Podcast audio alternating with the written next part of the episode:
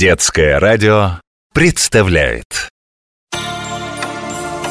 Ушли шагами мелкими, не говоря пока Отмеренные стрелками и годы, и века. Но в прошлое туманное мы сможем заглянуть. Туда часы карманные укажут верный путь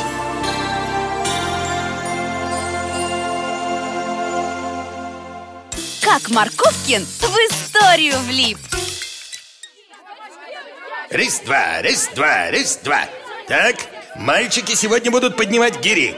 Марковкин Рома, ты первый. Начни с полупудовой. Полупудовая? А это сколько в килограммах? Восемь, Марковкин, поднимай. Ой, не могу, ну и тяжесть. Как ее поднять-то? Она же тяжеленная. Да, Марковкин Ивана Поддубного из тебя не получится. А кто это? Ха, Знаменитый русский борец и силач. Он в твоем возрасте пудовыми гирями жонглировал ради забавы. Пудовыми?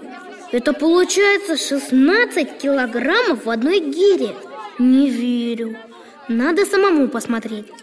Старинные часы. Время назад Здорово! В цирке оказался Ух ты, великан Настоящий с огромными усами Ну, добрый, сразу видно Дяденька, вы Ивана Подубного не видели? А зачем он тебе, малыш? Он, говорят, гирями жонглировать может, пудовыми Пудовыми? Хе-хе-хе. Поддубный однажды двумя наковальнями жонглировал Ничего себе! А вы его знаете, что ли? Да я ведь и есть Иван Поддубный, малыш. Ой, очень приятно, здравствуйте. А я Морковкин Рома. Я к вам, чтобы... э, Да, в общем, ни для чего.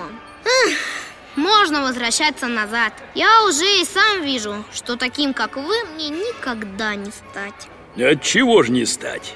Ты, конечно, маловат и худосочен Но ежели будешь делать упражнения Тоже можешь стать силачком Терпение и труд все перетрут А как вы стали таким сильным? Я-то с рождения был богатырем, как отец. Он легко коня поднимал, и я в него пошел.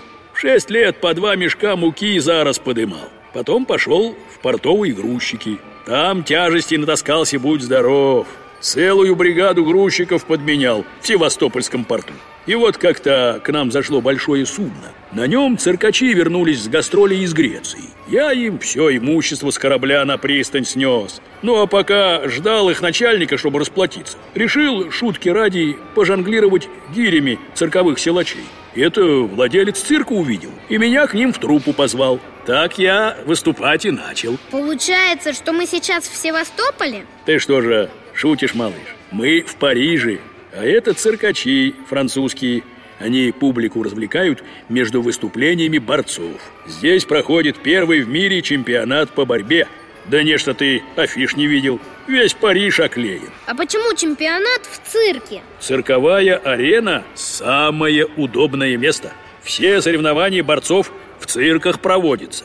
Три года назад, в 1905 году, здесь, в Париже, собрали всех лучших борцов мира.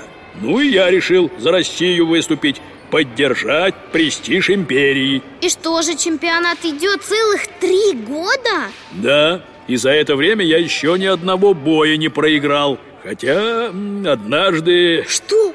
Неужели такой могучий борец нашелся, которого даже вы победить не могли? Да это и не борец вовсе был, японский мастер боевых искусств. Чуть больше тебя ростом, юркой такой. Он в японском флоте служил капитаном. С нами воевал на Дальнем Востоке, а сюда приехал продемонстрировать всей Европе преимущество японских боевых искусств. И что? Вышел я с ним на ковер борцовский. Один прием провести пытаюсь, другой, а он супостат, выворачивается, да ногами дерется.